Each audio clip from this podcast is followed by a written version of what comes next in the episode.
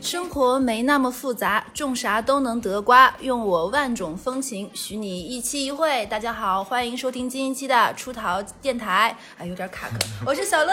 我是阿次，哎呦，今天你这个小声很甜的嘛。哎呀，就是就是你知道吧？上一期咱是在那个六一儿童节录了一期渣男渣女，就是很奇妙。今天我们俩刚结束完高考，然后就要录录第二期渣男渣女。没错，哇，今年今年这个高考的话，你有没有给你什么感触啊？就他们都说题很难嘛，然后我每年都会温故一下，就是高考。虽然距离我已经很多年，今年已经是零零年高考了嘛，我高考那年，今年已经零零年高考了，00年高考我都没有细数过这个年数，因为年纪大了也不是很，毕竟我们离我们开太遥远开台第一期就是三十岁那又怎样？然后我高考那年是三聚氰胺，然后那一年在高考前两个月，每天都在测含氮量的题。就三聚氰胺就是测含氮量嘛，嗯大概各种含氮量的题测到遍，然后化学一分没考。啊，可以的，然后那一年之前就是生物不都是说说讲什么进化，讲什么胶那个杂交啊，然后这种乱七八糟，然后最后一道没考。那年是，物我种觉得你这。个话题其实特别好，今天我们还是要讲渣男渣女，然后杂交从杂交引出来，哎呀妙，不错，给你鼓掌。很棒。然后我觉得开场还是要先，就之前我们故事特别多，然后有上一期已经放不下了，就先开上开嗓，就让咱那个哈次讲一个上一期的保留项目。对，因为上一期的话，我们主要讲的是渣男，那今天其实呃理应讲的是一个渣女，但是因为上期这个我还有一个渣男的故事没讲完，素材太丰富。哎，对对对对对，然后我开场的话就先把上一集落的东西讲一下哈。行，对，那就开始了啊。这也是一个这个这个呃渣男和一个受虐女的故事，还是老还是这个这个老话题。对，就说这俩人呢是他们俩是上班之后就认识了，认识了之后这个怎么讲啊？他俩是通过同学介绍认识的。那同学呢也是为了撮合他俩，其实往对象这个方方式来撮合的。但是呢，这个男的其实并没有看上这个女的，哦，对对对，然后呃，这个女，但是这个女的就特别特别喜欢这个男的，但是喜欢的原因呢，到现在仍然是个谜。就这男的长得不好看，个儿又矮，家里又穷，然后又不是本地人，然后学历呢也没有这女孩好，采访他，你讲的是叶璇吧？差不多。对，然后然后两个人第一天这个见面认识之后嘛，晚上就直接跳过了所有的步骤，就开房去了。开房了之后，这女孩觉得呃，这两个人本来就喜欢的嘛，然后又这么快的走进了这样的一个步骤，就更爱这更爱这个男的了，就完全无法离开了，就跟这个中间人说，就爱他的不行。那这个男的呢，其实委婉的有跟这个中间人表达过自己对这个女孩并不是很心仪，但是中间人想呢，既然撮合了，而且女方也有意思，而且就怎么讲，就感觉感觉说两个人好像都还不错，年纪也到了，就还是想撮合一下的嘛，就是多方多次就是劝说这男的，俩人最后还是勉勉强强走在一起了。哎呦，真为难这男的了，哎？呀，难死了！哎呦，我天哪，说找个比自己条件好的女的还这么为难，真辛苦他了呢。对，然后呃，但是两人在一起的第一年，其实也是分分合很多次啊。呃，最后一次分手呢，大概是两个人接触了这个十个月左右。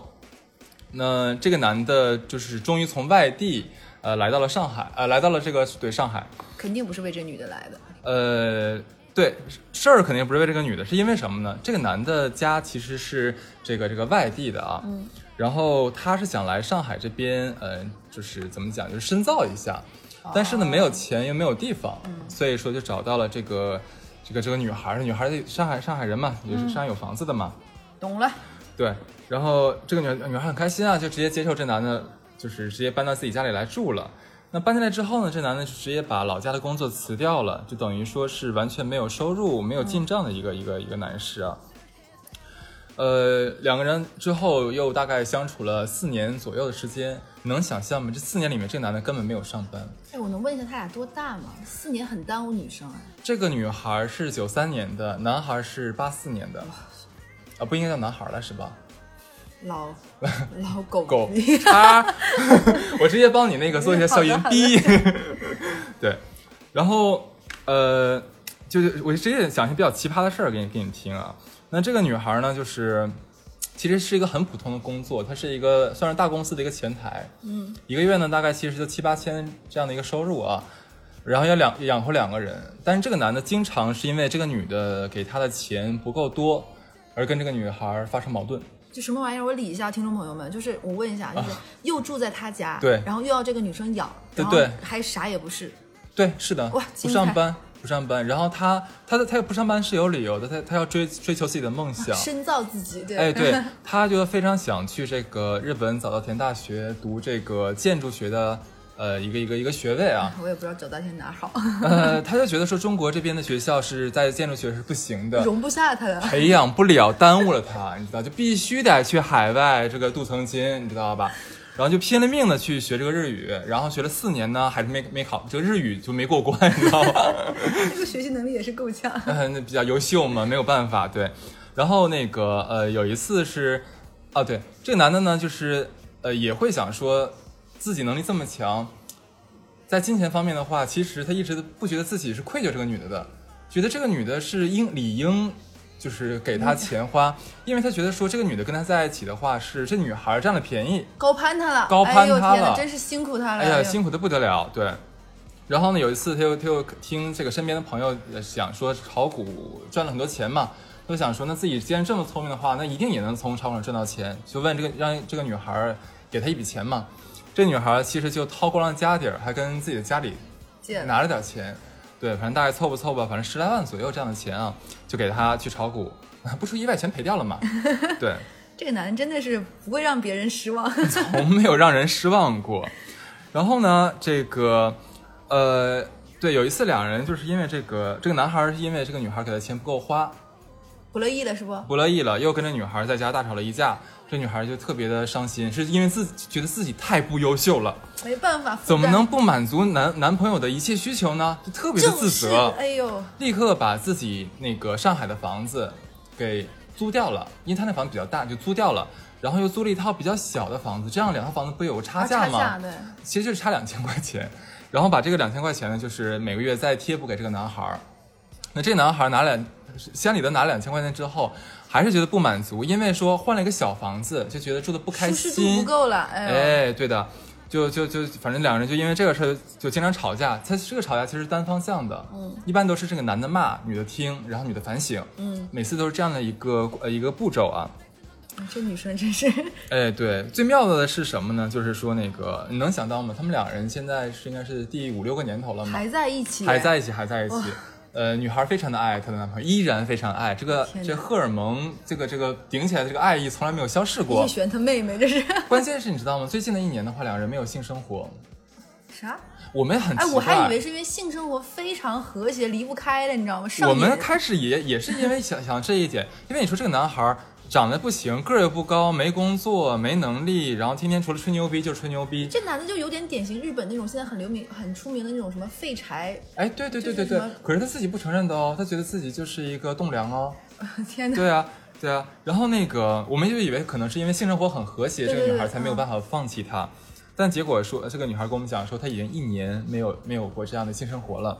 为什么？那女孩是很想的嘛，你想每天看到那么诱人的，就是带引号诱人的肉体躺在旁边啊，充满了雄性荷尔蒙的这样的一个肉体爱的啊，不行，爱的不行，那肯定是也欲火焚身的嘛。但是每次她主动找这个男孩子，希望能求欢的时候，这男孩都会推开她，然后厉厉声跟她讲说：“你知不知道你肥的跟一头猪一样？我看到你的满身的肥肉，就一点欲望都没有。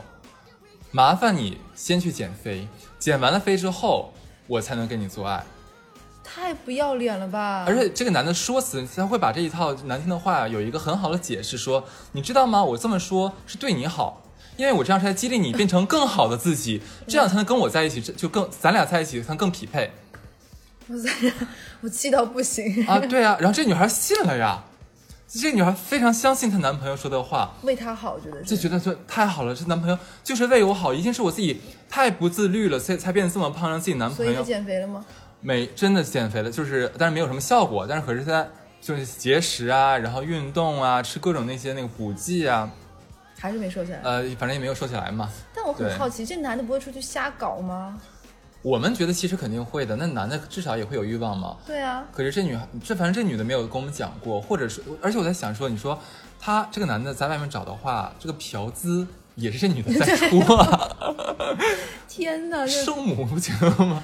玛利亚 最可怕的是他们俩还在一起。还在一起，我觉得这个不是最这个故事最最妙的点，还有一点是更妙的，你想这个男的已经吃软饭了，然后还经常恶语相加，已经够渣了吧？你想他还家暴哟，他还家暴哟。真是一重又一重的惊喜，不让人失望的男孩。没错，他们最近一次分手，就是是因为这男孩好像是在家像玩游戏还是怎么着，然后女孩子可能就碎嘴嘛，就念说了两句，对，比较就念了他几句，这男男的就忽然就暴躁起来了，就上手就殴打了这个女孩子。就真的是那种带是殴打伤的那种打上。是的，是的，就把脸打、打花了，就是不是不是出血，就是说打打打青打紫那样子啊。很贱了，这就也是对啊，然后关键是他打完他女朋友之后就特别的生气，然后就摔门而出。他生气，哎呦，生气的不得了。他生气不也不是最妙的，是他女朋友看她男朋友夺门而出之后的话，整个人就炸掉了，就特别担心她男朋友一出门之后再也不回来，不要她了，吓得不得了，就大惊失色，然后立刻拿起电话给她所有的闺蜜，还有两个人共同的朋友打电话，就求她的朋友们找到男朋友。找到男朋友，劝男朋友回家，不要放弃他。然后，我受不了了。然后你猜她男朋友有没有回来？这次？可能不知道呀，就是你说，你当然回来了，因为他男他没有钱，他没有房子，他能去哪儿呢？这是不是？真是不让人失望。没有，从来没有让人失望过。对，然后那个男孩子回来之后呢，这个女孩特别特别特别的开心，觉得是因为爱才回来，对不对？就是因为爱。其实她其实她并没有想到是因为什么东西啊。然后，但是这男的最妙的也是跟他讲了说，我回来不是因为你，不是因为你才回来的，我是因为我现在出去的话找不到好好酒店才回来的，就是咱们刚才说的那个原因。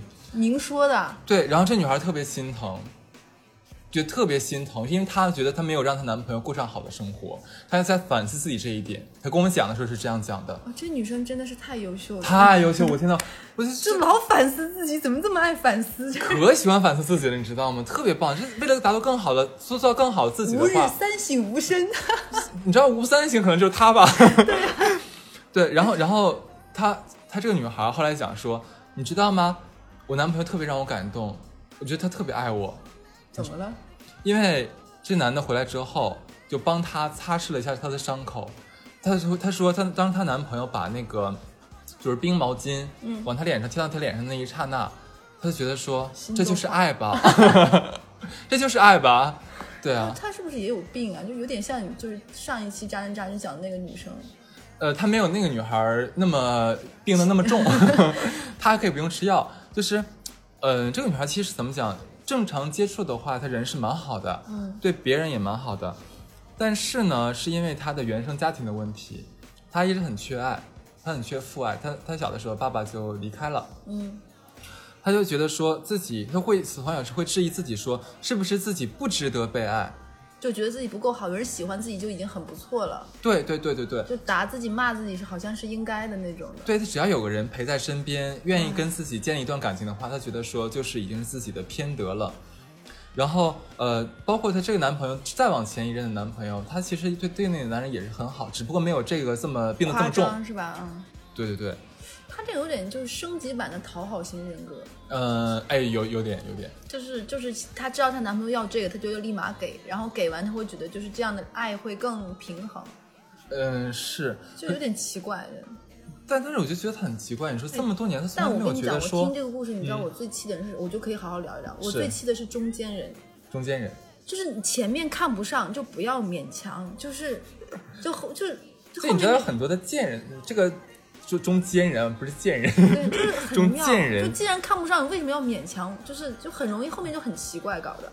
呃，其实你有没有想过一个一个有一个有一个这样的可能，就是说，呃，两个人如果没有走到恋爱关系的时候，可能每个人都是站在普通朋友的角度来跟另外一个人相处的时候，我们发现不了那么多问题对，因为每个人都有很多面嘛。我们在外面对上司、对同事、对朋友可能是一个一一个一个面孔，回到家的时候对自己最亲密的人可能是另外一套面孔。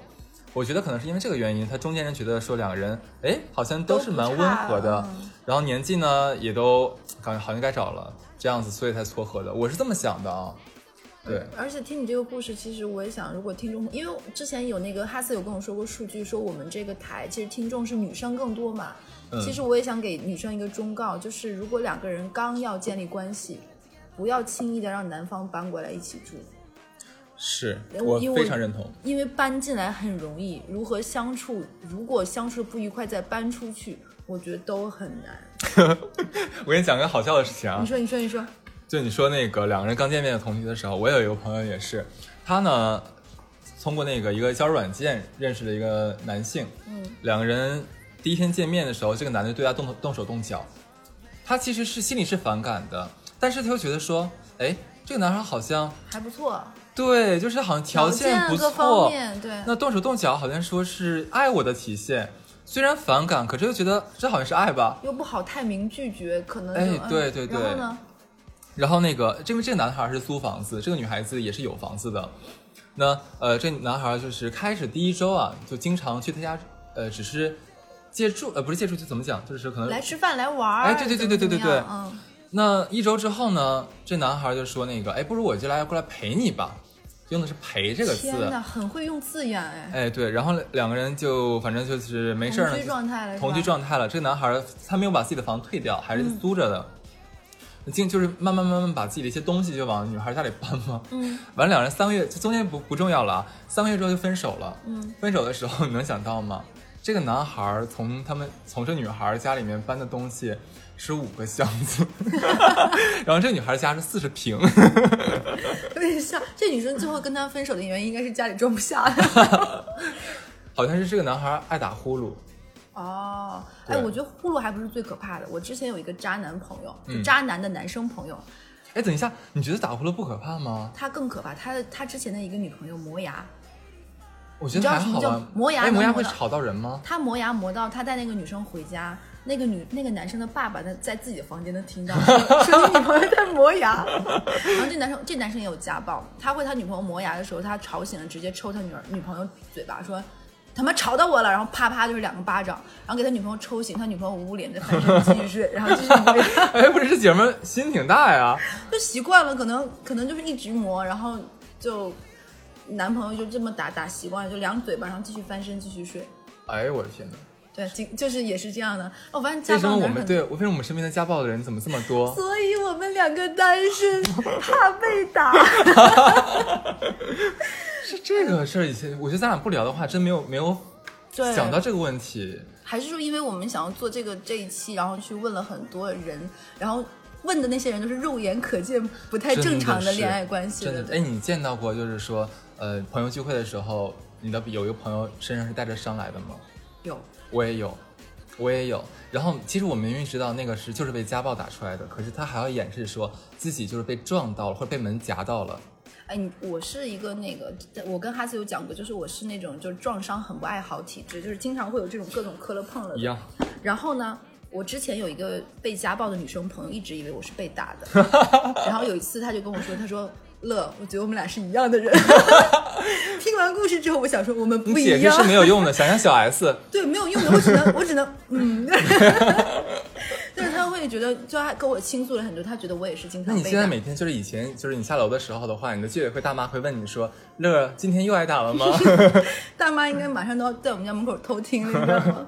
但我觉得听你这个故事我挺难受，就是难受点在于，就上一期那个故事啊，很多人听完之后特别气，我有朋友气到不行。我朋友有一个听完就是听那个留学的那个，对对对就是给他就那个就是春节春节打打电话那个故事，听完之后半夜睡不着觉，气到就很气。是然后我今天听你这个故事更气的原因在于，那个还分手了，你知道吧？对你这个还在一起，对，后续还要源源不断的、不断的给我们这个节目贡献新故事，没错很担心。没错。女生年纪还小，已经耽误五六年了，耽误不起了。可是你知道，我们要还回到说，我我之前一直秉承那个理论，就这两个人虽然两个人其实都很奇葩，但是男的更渣一点在这个关系里面，但是可是好像两个人的关系很和谐，你没有觉得吗？就是彼此都能接受。对，而且我发现他们俩之间有一个供给的这种互相的输送，就可能你给我了，我我觉得是我要的那个爱我能回归你。比如说这男的也是要钱要房子，或者是要人能给我这种满足我的虚荣心。对两个人还彼此有这种输送。是，就是我觉得那个女生可能心里关于自己男朋友有没有才华，心里是有点差数的，但她好像不在乎这些东西。哦，真的，她没有查数，她真的 觉得她男朋友就优秀到不行，她是真的，她不是开玩笑，因为我见过一次这个这个奇葩男，我见过一次，因为我见他的时候，我包我是带着所有的情绪去。baby，你今天是吃饭了吗？我觉得你今天状态特别好。我今天早上吃了一大个煎饼果子，加了俩蛋。果然人吃碳水，碳水就是不一样。对，刚才打了个嗝。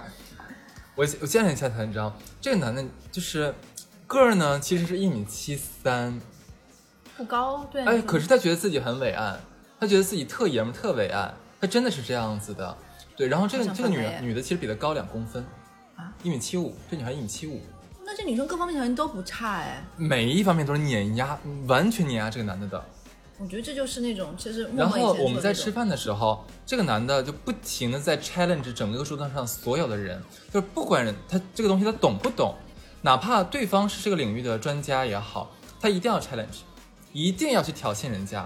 然后显得自己很懂很厉害，然后他女朋友心里还觉得哇，我对男我男朋友无所不能。其实，在场很多人都是我不惜的跟你一般见识，你爱你真的是怎么逼逼怎，么因为我们全场人都真的都知道他是个傻逼，就没有人想理他，你知道吗？经常假如说像我咱们四个人，假如对方是是这一对儿，然后咱俩一起去，咱们俩一起去参加这个饭局啊，可能咱俩都不想理对方，但那个男的会插入咱俩的对话，来强行 cue 自己，然后强行说，哎，小乐你说的东西不对哦，怎么怎么样？有存在感了。对对对对对对对，就是这样的男的。但是每一次是他他插完话的时候，我们会看到女朋友他女朋友很享受，非常享受，很棒，我男朋友无所不知。他觉得他们说什么都是对的，他是真的就是满就眼睛里面都是崇拜的样子。哎，我问你一下，就是嗯到现在，比如说你的好真的还不错的朋友，嗯带出了男朋友是这种，或者是女朋友是这种明确的傻叉，你会阻挠他们在一起吗？或者明确说，我觉得你这个男朋友不女朋友不怎么样？我我分情况，我阻挠过，但也有的也没阻挠。我我现在发现，如果说我阻挠不了，比如说我含蓄的阻挠两次，阻挠不了之后，我会在那段时间他跟这个人还在一起的时候，我连这个人我都会尽量减少见面。一样加一，对，就是我没有办法视而不见这个我的好朋友跟这个沙屌在一起，我会拦。如果实在拦不住，那 OK，你想清楚，那可能我们的关系稍微停一下其。实我是怕落埋怨，我这个还是为自己着想，我是怕落埋怨。你说我劝完分之后的话，万一两人暂时分了，然后对，又和好了我，也遇到过很多这样打脸的，而且我还遇到过那种女生被打，打完啊之后男生跑，就女生被打，然后男生跑到我们家，连我一起骂，说你为什么要收留我我女朋友？我们俩能和好的。这不就跟上一集那个渣男故事一样吗？对啊就是好在他没有在你楼下骂街。对，他说那我打他，他被我打，他肯定还是想回家，你非要留他，就啊，好累。为什么奇葩这么多？可能我们也不是什么正常鸟。哎，听完你这个奇葩故事，我讲一个，也不能奇葩渣男的故事，我讲一个渣女。太棒了，终于我们切到主题来了。就说到渣女这个事情，我讲这个渣女其实有点唏嘘，就是之前我这个故事有给哈斯跟默默也讲过，嗯然后就是。嗯，他渣的让用用哈斯的话说，渣的会让人觉得心里有点难受。嗯就我给大家讲一下，这个女生我今天就截取她其中几个吧，因为她的故事实在是太多了。嗯，这个女生叫贝贝，是我大学的第一个寝室的室友，是呃河北的一个很偏远郊区的一个女生。嗯，其实并不是地域歧视，我只是想说她是一个北方女生，然后我们一起在湖北读书，然后她其实第一年高考就考上了很好的学校，全国 top 三的那种大学，然后她妈跟她说说，你今年不能上大学，你复读一年。因为这也是刚才我说他是河北的原因，他们老家那边有一种学校，就是你如果复读的话，不但不收学费，包吃包住，还给你几万块钱。就是这样的话，那个他复读的学校就会有更好的升学率嘛。嗯就像他这种优秀的人，就是说你再来一趟我们学校，冲一下清华北大，然后这样的话就是还能给家里钱。他妈妈就说：“贝贝，你今年不要上大学，然后你去复读，复读这几万块钱给你哥哥，你哥哥今年要申请香港的研究生，然后这样的话，你哥哥有了这几万块钱，就有回家的路费嘛。”就是那那个港大那边的很多学校，就是现实版苏明玉，对，现实版苏明玉、加上那个樊胜美对一样的。然后这女生其实内心很崩溃，她觉得自己在这个家就是可有可无，哥哥最重要。然后她复读的时候，她就学不下去了。她然后她那个时候，她后来有跟我讲，我跟她成为室友，后面还到现在有联系还不错的朋友。其实她大学没什么朋友，我算是其中之一。她跟我说，她那一刻就觉得钱真是个好东西，就是有钱能掌握自己命运，这个家给不了他们什么温暖。然后他就第二，他那年复读，他说他根本学不下去，他难受。嗯，他觉得不论他考的怎么样，在他妈心里最优秀的一定是他哥。嗯他复读这一年，其实他只要去复读，他无所谓他考上什么学校。对他妈而言，你复读这一年就是在赚钱，给你哥出个路费。是然后他那年就就也是聪明了，浑浑噩噩就考到了我们学校。然后，然后考到我们学校，他上大学。然后他上大学的时候，他就本着，嗯，当家教或者是出去做兼职，这样的收入太辛苦太难了。她长得还蛮漂亮，又很聪明，她就是希望通过男朋友来升级跳跃。嗯，然后其实刚上大学的时候，谁懂什么呢？我就跟你讲她第一件事情。那个时候我是我们班排副，嗯，排副就是相当于在军训的时候会管全班的一些杂事儿的嘛。嗯嗯，然后那个时候刚上大学，会有一件事情叫，你可以把户口迁到学校来，这样你后面办很多证件、证照啊，什么都很方便。然后他就问我说：“哎，乐，咱们班都有谁没有转户口过来？”其实我当时没有反应过来是什么这个问题是什么意思，后来我才知道，因为只有那种是北上广深一线城市的人，他们不会把户口转到武汉这样的地方。只有那些比如说家是三四线城市或者县城的，还才想着说可能毕业会留在武汉，把户口迁过来，后面很方便。他通过谁转不转户口，就能判定我们班哪些男生来自于大城市，哇，好聪明啊，他是不是很聪明？他真的是一个这就跟那个就是相亲的时候，女生问你说，哎，你家停车费多少钱一个月一样一样样的道理。对，但那个时候大学十七八岁，谁能想那么多？而且他还是从小地方来的，他怎么想就有这么多心思真的是？聪明，真的是个很聪明的人。然后他那个时候就锁定了我们班小刘，我们我们班小刘是北京来的一个大院子弟，嗯他就跟小刘谈恋爱了，就水到军队大院是吧？对，军队大院、嗯就水到渠成的在一起了。然后在一起之后，小刘就是那种，就是军队大院的普通的那种，不算高干家的孩子。然后他一步一步通过小刘认识小刘的。一起从北京过来的同学，再从小刘圈子里的同学，再一步步跳。后来发现，跟这些人在学校里的学生，他发现这种富二代、富三代、红三代嗯手里是没什么真钱的，并且是说了不算的。嗯，然后他就会想办法不断的换，换到自己的男朋友是社会上的人。你知道他有一个什么，有一部什么样的吗？他跟小刘说，她说。哎，你要不要考个驾照？你满十八了，考驾照，这样现在，而且她会有各种手段。她会跟她男朋友说说，你考驾照，因为你将来工作的话，再考驾照很难，就珍惜大学时光。男朋友觉得很对，很对，我女朋友说的很对，她就让她男朋友考驾照。她男朋友把驾照考下来的时候，她就让她男男朋友买车，这样的话，她男朋友就可以加入车友会，周末就会有一些车友会的活动。她男朋友就是个跳板。对，然后她就通过车友会认识了外面社会上的人，中间的林林总总我就不跟你讲了。然后她就从大一到大四吧，换了二三十个男朋友，我靠！而且每一个男朋友对她最后都没有抱怨。太棒了。就比如说，他会有，他是一个，他的卖点是什么呢？就是聪明、单纯嗯，小城市来的，他不掩饰自己是没什么世面的。他会跟，比如说跟你吃这个东西，明确说，哇塞，榴莲我没吃过哎，哎，娃娃机太贵了，三块钱一个币，要不要不要玩男人超吃这一套。，对，他会表现出自己的柔弱和自己的善良和自己的单纯，以及 我忽然想到安陵容，对，就有一点这种，因为你要看那个安陵容的时候，我也会想到她，她她大学的时候打过很多次胎，因为她跟我关系很不错。嗯哼，然后 还有一点，她不会抢我们的男朋友，因为我们的男朋友都不够、个讲究不够格啊，原来是这样的，对，吧？不够格她这个，所以 被动讲究。她的就她要的男朋友不是我们这种同学圈子，她嗯要的是一种真的能给自己钱、给自己生活，并且她大学的时候就给她妈买房子了，然后对她自己也买了房子。他自己的钱是赚的钱吗？当然不是，就是她当时上大学的时候，大二那一年，嗯哼，她有一天跟我们吃吃饭，带着她男朋友，她哭了。问她哦为什么哭，他说他们家在换，就是老房子嘛，农村的房子，民房要改造。嗯他妈妈把房子重新建完之后，没有他的房间。没有他的房子，为什么？就他妈说你是叫早晚要嫁出去的，你你是外别人家的人，我们家为什么要给你留房间？客厅有个沙发可以搬成折叠床，你回来住一下就可以了嘛。这个倒也可以理解。就是他他妈就是觉得这个家就一直是这样的嘛，就自己家是你哥的，将来房子也是你哥的。就你女孩到时候要嫁出去，泼出去的水，对就跟这家也不是然一个姓后她就哭，然后她男朋友就好心疼，她就说不行，我要努力赚钱，各方面，因为她表她成绩很好，又很聪明，表现又很优秀，说我要努力赚钱，各方面，然后这样的话就可以有自己的一个家，不会有人把我赶出去，不会我连一个床都没有，要睡沙发变成折叠我。想问一下，她当时在她男朋友演这一出，是她故意演的戏吗？还是真事儿？有真有假，这就是她最厉害的一点，她毫不掩藏自己想要房子这件事情。然后她那个当时的男朋友又给她买了个房子，那个时候她大二的时候，男朋友就是社会人了，很厉害吧？是车友会认识的吗？对啊，车友会，她通过车友会认识了她的后面的男朋友，然后再通过车友会认识了她男朋友的圈子、做生意的等等等等。我特想问一个问题啊，就是我要我我这要插一段，就是假如说一个女孩通过自己的男，就通过跟自己男朋友的圈子里的其他男士在一起了，那这个圈子应该很鄙视他吧？他还会在这个圈子立足吗？不，就比如说我们班小刘，我们班小刘后来跟我讲过说，他很心疼贝贝。他说他从来不怪贝贝，因为贝贝什么都没有。哎呦我天哪！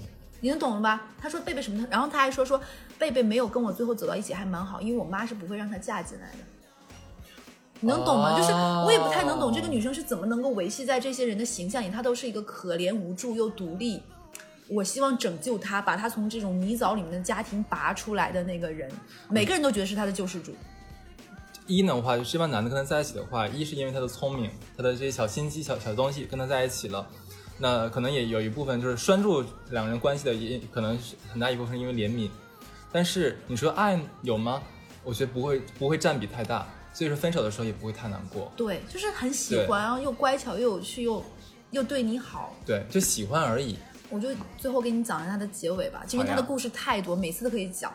然后他最后的时候跳跳跳跳板呢，他想歇一歇，因为他觉得歇一歇。就是想最后要结婚，对，也就歇一歇就上岸了。然后他找了浙江一个很有钱的，家里可能是有个码头都是他们家的港口这种的，他想嫁进去，男方的妈妈直接说不行，嗯你嫁不进来，你生完儿子再说。嗯，然后那个时候他已经大四了，他大四的时候，那个时候真的怀孕了。他妈说生呗，生到儿子再说。我们家男，我们家孩子就是不是找一个生孩子的，就我们家是要找门当户对的。肯定的。等你生生，你有本事生三个四个，看你等不等得起。然后她那个时候真的怀孕了，大四的时候，然后她她那个时候产检发现是女孩，她就问我们，她说乐呀怎么办？然后我说这个事儿你要想好了，就是这不是说当年谈恋爱或个什么，你自己想清楚。然后她发现她男朋友也不是很在乎，她男朋友说、哎生呗，咱家不是养不起，然后也无所也没有那么在乎她。然后她那一刻发现自己手里是没有什么底牌能去抗衡的，而且孩子对于这样的家庭来说不珍贵。是的，而且尤其女孩儿，对，然后她当时就又演了一出跟她男朋友上演苦肉计，说我为了你不耽误你，然后也希望我能名正言顺嫁到你家。她把这个孩子打掉了，她发现没有人心疼她。她打掉孩子的时候，只有我们寝室的人去看过她。嗯，男生也没有在乎，男的那个时候已经在忙着应酬什么，她的那个所谓的婆婆也不在乎她，给了点钱说你养着吧，嗯哼，就你要是还能生就继续生。嗯，然后她那个才明白，就是自己其实在这个社会上，她能依靠的那些东西都不是一个底牌，能够拴住这样的家庭，她永远嫁不去。嗯哼然后她就回老家考了公务员，然后嫁了一个老家家里还不错条，件 老实人是吧？找老实人上岸了，找老实实人得罪谁了？老实人，得罪谁？她老 她老公对啊，就是这样的老实人，而且她有跟我说，她说她跟她老公在一起很累，为什么活她什么？她什么都懂，她要在她老公面前装不懂。哎呦，那我觉得你这个姐们活得太累了。对啊，就是她渣女又渣的，她比如说她跟我说，她一个车开过来听引擎，她就能知道是什么，看轮毂就知道是什么车，见过世面了，太见过世面。但是她在老家这个老公河北的非省会的极限小城，嗯她在她老公面前永远都是一个上过学、读书很好、靠学习改变自己命运，然后一直勤工勤工俭学，然后买了房子这样一个女生，本分而自立。我发现她是一个特别喜欢给自己设人设的姑娘，因为她靠设人设占了便宜，多累啊！这样一辈子、啊。她现在还很累，就是她的故事可以以后再讲。就是虽然渣这个专，题，每次讲一次。对吧？贝贝真的是可以一直永留在我们故事里，太棒了渣又渣的让人心疼。对，而且像你刚才讲说，她那个大四的时候怀嗯孕，跟那个浙江那个大富豪搞对象那个故事，我当时想听完之后，我第一反应是什么？就姑娘们千万不要相信电视剧里那一套嫁入豪门，嫁入豪门那一套，然后你的你的准婆婆会拿出什么一百万的那个支票甩到你脸上说离开我儿子。对，不可能。你放心吧，没有人在乎你。你怀孕了也好，哪怕你怀了十胞胎也好，没有人在乎你的，因为你想打破这个阶层的天花板很难，真的很难。像那种家族的话，像你刚才讲，按按你刚才讲的那种有在宁波啊有码头的那种家族里面，人家结婚可能是为了这种就是强强联合，联姻形式联姻型的这一种，是为了巩固各自家族的这样一个势力和这个这个互为补充。没错，他不是说是为了爱怎么样，你可以当小三、小四、小五、小小六，想嫁进门，你做梦真的没戏，真的是。而且像你刚才讲一点，我觉得很很重要，就他自己也意识到了说，他大学里面那些富二代、富三代，其实手里没有多少钱的，是的，老爸就是富一代，我可以养着你，你玩啊，给你买车呀，买什么东西的，你随便弄。但是你真的想在这个家族里面立足的话，你必须要听我的。你不听我的，就翅膀不够硬，你就永远要在家里。哎，对的，就就是这样的一个故事，我觉得。所以这个女孩当时真的是有点，我觉得大一、大二、大三的时候尝到了甜头，这个升级打怪太快了，让自己有点膨胀了，所以有这样的妄妄念。但最后的话，我觉得那个她打完胎发现了这个准准老公和准，啊，但我插一句，她大学打了很多次胎，这也是她的一个手段。她现在怀孕了，能能生孩子吗？她后面中间有给我打电话，哭着说，就结婚两年都没有宝宝，说说是不是当年做过太多孽了？嗯后面还是有了宝宝，但结婚了蛮久之后。那还是恭喜她吧。对，然后她她大学的时候，身体其实也是她的一个一个武器吧，就会跟她跟男生说、说我的第一次给，我这不知道是什么绝活，每个男人都相信他是第一次，就是第一次给了你，然后还为了你没有办法，我觉得这女孩没人没有说错，我跟你的确是第一 次啊，没错呀、很奇，你真的很逗你，这点。然后这是一个渣的很很那什么的故事吧。嗯哼我再给你讲个渣的很贱的故事。哎，等一下，其实我我听完你的故事，我还是想说，我因为我觉得这个小小贝哦，嗯，我听完我也觉得很心疼他。我其实我觉得我他没有做错任何事，他没有做错原什么生家庭真的，很伤人。他只是想让自己活得更好一点，他没有说对不起谁，他没有说践踏谁怎么样，包括是你像你像你说通过她自己男朋友当跳板怎么样，可是她男朋友是接受的，没有受到伤害的。其实我觉嗯得他所谓的，我觉得他渣的一点就在于，他把他对每每任感情，他都伪装自己有爱，其实他都没爱，嗯，他只是想爱自己多一点。甚至我觉得他做这一些。都很病态，他想向他妈证明自己。你看，你对我不好，你一直对我更好。我觉得他就是变成一种病态的自虐，跟他，但他妈真的不在乎，他这点到现在他能想想太多，真的不在乎他。妈真的不在乎。比如说，他有钱，第一件事情是给他妈，就是他们家当时连他房间都没有翻新的房子。是他这边给的，就是啊通过她跟她男朋友这些换来换去。哇，那性质就不一样了。因为我刚才听你的故事的时候，我以为说那个房子就是她老妈家里自己的钱盖的房，不是没有的他们家。没有钱，因为他们家钱都是他给钱，然后他们爸妈翻新房子，没有给他留房间，没有留房间这说不过去吧？有点太家里过了不在乎吧？，对啊，爸妈不在乎你啊，就是而且家里会所有东西都留给哥哥，然后他哥哥后面去，他他们家可能有优秀的学习基因，他哥哥去港大读完了研究生，然后去美国读的博士，然后他妈也一直给补给，就怕儿子在国外被人瞧不起。他哥哥疼他吗？他哥哥没感觉，就是这种麻木的男生，觉得什么都是理所应当的，天哪！然后他就一直过着这样的生活。然后他他其实对那些男生也没有爱，所以他就是靠这种伪装自己设人设，就你说的做设人设嘛，让这些男人都爱他。结果呢，他其实就是想让他妈爱他，嗯嗯嗯，然后我觉得他真的好可怜。很可怜。包括她现在，疼她。她现在男朋友不是她现在老公，他也没有爱，嗯，就是他觉得这是一个不错的，会让他妈爸妈觉得很有面儿、倍儿厉害的这样一个老公，在老家很厉害，但他妈心里觉得，哎，你也就回来了，你看你哥在美国，是他永远比不上他哥。然后他妈现在焦虑就是他希望他妈希望他儿子嘛能在美国，就是对于这种就是妈妈觉得我儿子能拿绿卡留在美国不行，把我接过去把我接过去，对，扬名立万，咱咱家就怎么怎么样，你女儿嘛你就在这儿吧，挺好的。嗯，将来你哥生孩子，你过去帮照顾照顾。哦天哪，简直了，极品，对啊，极品，真的是极品，太可怕了。哎，我就我我我每次觉得贝贝就是一个让人觉得又生气又可怜。但是但是听完之后又恨不起来他，真的恨不起来。她大学没给自己买过什么，除了她在那些男朋友身上就是用各种方式骗来的，也不能骗来，就是让男生给她买，她自己什么都不舍得给自己买。嗯，也没钱嘛，关键是不。是她，她那些男男朋友会给她钱吗？她用各种方式会让那些男生给她买东西，给她钱什么的，她留下来，她什么都不舍得给自己买，嗯因为她觉得钱是傍身的东西。是，给自己攒这个家底儿嘛。对，他就不不舍得花，而且你想，他大学四年能能够给老家又买城县城里买了房子，自己然后还能让男朋友在武汉给他买可是我觉得了房子。很奇怪，他为什么那样的原生家庭他还要给家里补给？我问一下，那你能懂为什么那种打还要跟男朋友在一起吗？我们世界未解嗯之谜太多了。妙！你把我问住了呢。对这些人，我就想，就是这是为什么呢？就不懂哎。那以德报怨，何以报德呢？哎，我再给你讲个很很也很渣的好呀就是我有一个朋友，那个朋友上大学的时候，这也是我们上大学的，他有一段时间就觉得自己下身特别痒，他就怎么了？自己怎么下身这么痒？应该是得啥病了吧？然后他就去医院看，那医生说他得了轻微的性病，让他嗯注意说啊。嗯，用东西要卫生一点啊，不要女孩子怎么怎么让他，你知道那种医院妇科医生说话就会蛮让人心里难受。是。这女生被羞辱的崩溃大哭，觉得我又不是医生眼里说那种不干不净、乱搞的女生，然后就质问她男朋友说肯定是你，我只跟你那样过，然后怎么怎么样，穷凶追问之下，她男朋友想来想去跟她吐露了实话，我有一次跟你的室友发生了关系，我我只有那一次，所以我怀疑是你室友。后来才知道，他室友得了性病，嗯哼他室友得了性病是想，不行，我有性命，怎么能让你这些你你这些人都干干净净？我要把这把这个性性病传染给我们班所有女生，我靠，这个脏女孩儿，然后怎么办呢？我通过搞你们的男朋友，这样性病就都能传染给你们了。这是报复社会的变态啊，这是啊这种简直是那种艾滋病拿针管插人的低配版，对不对？这是这有点有点这这个有点然后这女生呢又很，又就就是又渣又变态啊！对对对又渣又变态又贱。然后后来才发现，他们班有四五个女生，因为这个女生得了性，她就像一个梅毒感染源一样，你知道吗？都得了性病你。这个可以报警吧？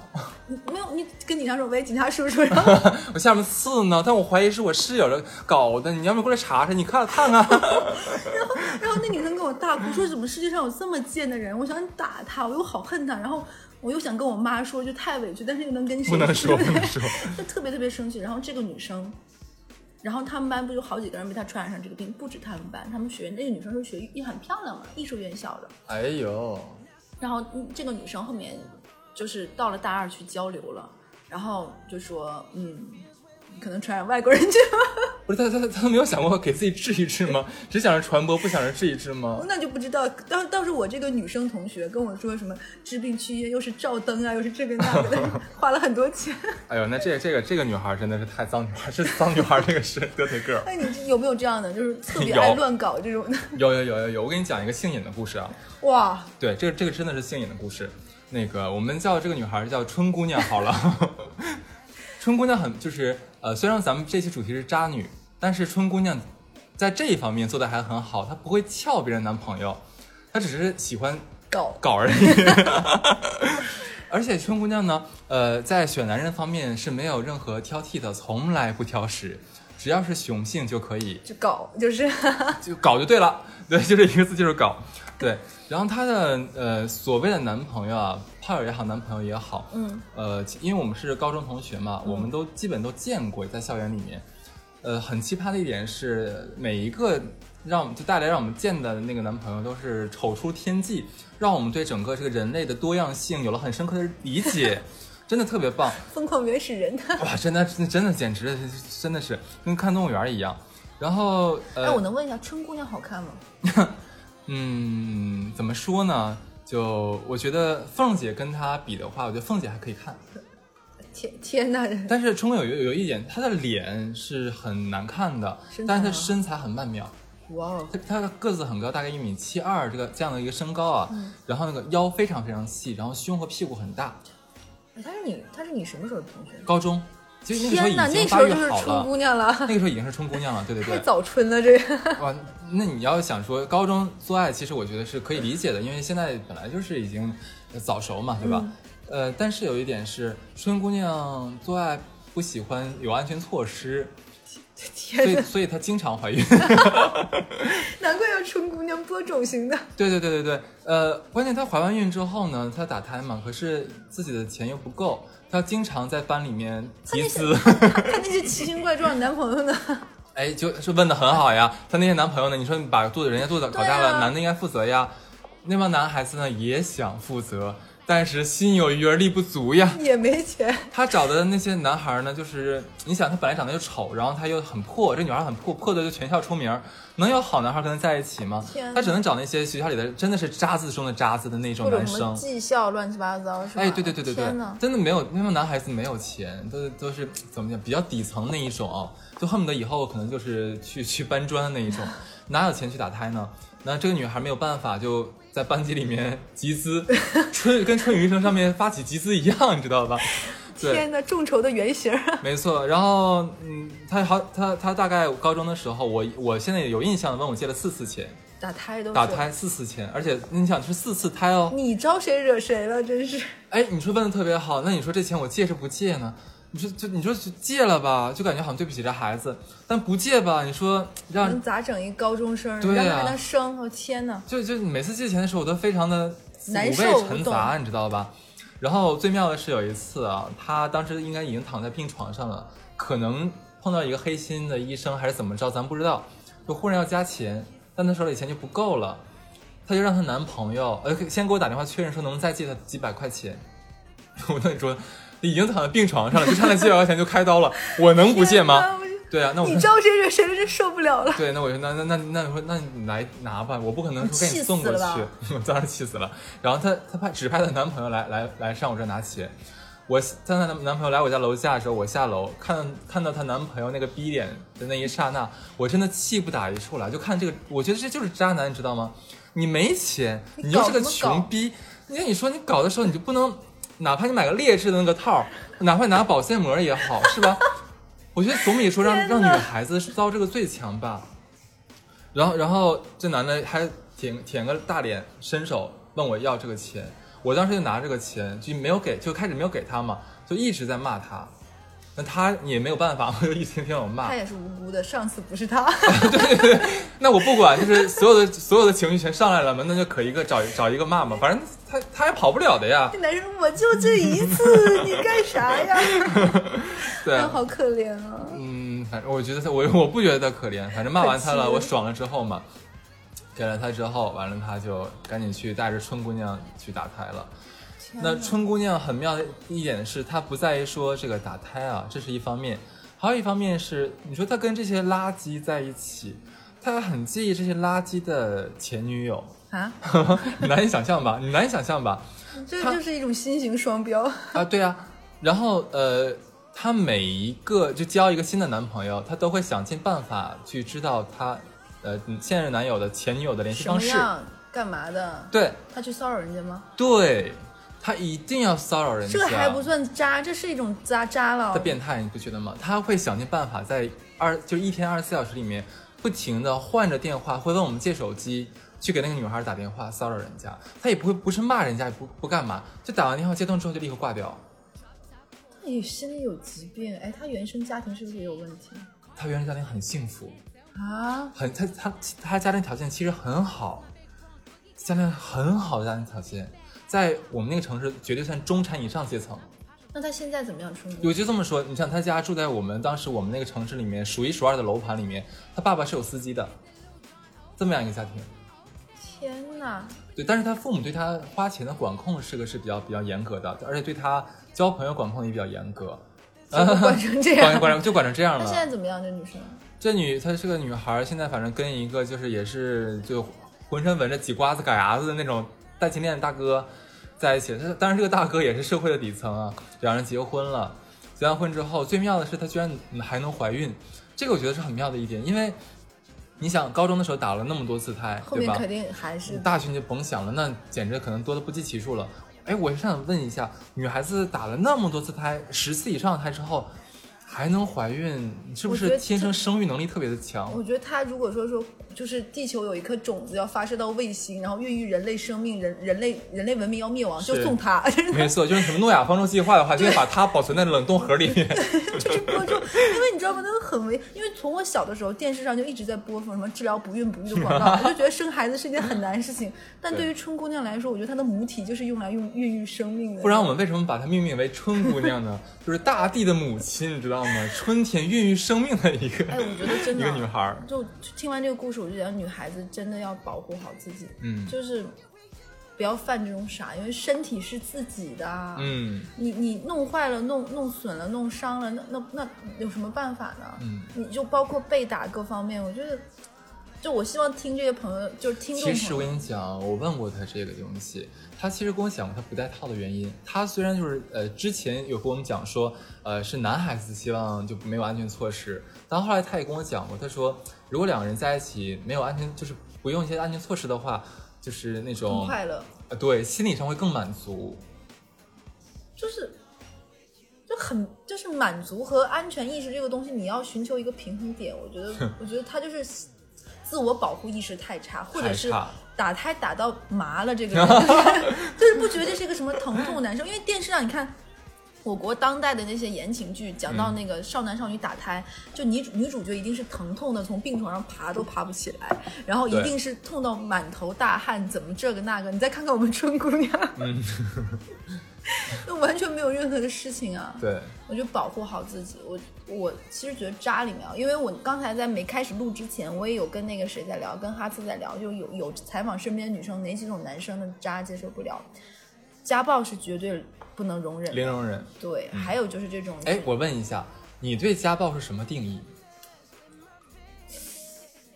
你觉得就是说那个两个人 势均力敌算家暴吗？我觉得两个人势均力敌，如果说但很难啊。如果是真的势均力敌，我觉得男生是保留了余力的，因为我认为男生和女生如果真要打架，女生是嗯打不过男生的。呃，是，一般势均力敌，一定是这个女生在疯狂，这个男生是在制衡，嗯哼，基本上是这样的所以。如果真的是两个人使出全劲儿，那一定是女生打不过的，大多数是女生打不过男生的。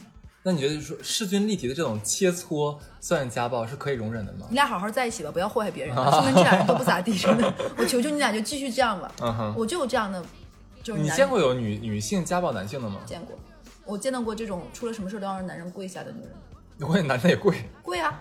咋想的？有一次你知道吗？是那嗯男生跪到腿麻了，我们去他们家的时候他还没起来，就是这男人要起不来了你能懂那种跪久了跪麻跪麻，跪麻要要扶起来，然后要缓缓腿的嘛。能想能想象那个画面。就是就是习惯了这种生活，啊就是就打服了吧，可能。嗯 然后还有，嗯，我的就是撬闺蜜女会撬闺蜜，呃，就不撬撬自己对象闺蜜的这种，我觉得也接受不了，对，但是这种说实话很常见，很常跟家暴比，我觉得这个算是更常见的。家暴可能还是我听到说我我靠怎么能打，但我觉得撬彼此撬这种真的但我觉得这两个可以并列第一，因为我觉得你要在外面搞一个的话，它的伤害不如说你跟我最亲密的女性朋友在一起，对我的伤害更那是一。遮俩。就比如说，如果说我跟一个人谈恋爱，他出轨了，嗯哼，这个男朋友我可以撇掉。对但如果你跟我闺蜜搞在一起，我就是一扔俩扔俩呀，对啊。两个最重要的人都要扔掉。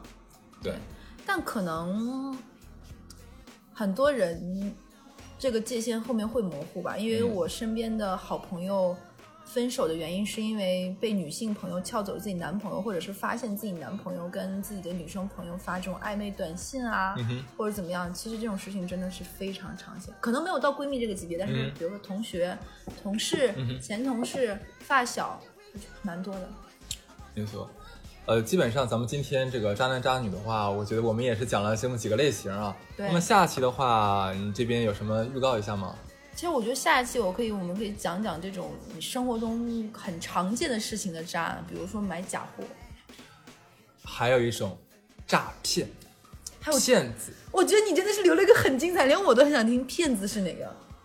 假装自己是富二代，就下期了的，还怎么样？搞得像你要是社会实践似的。因为我要去打电话采访。对对，我觉得我也要，包括买假货这种的，嗯我也要给你们好好讲一讲。OK，我们先给大家留个悬念，留个口子，然后敬请期待咱们下期的这个渣男渣女奇葩大赏？好呀好呀，我是小乐，我是哈四，然后咱们这一期的好听的故事就先到这里，好，嗯拜拜，拜拜。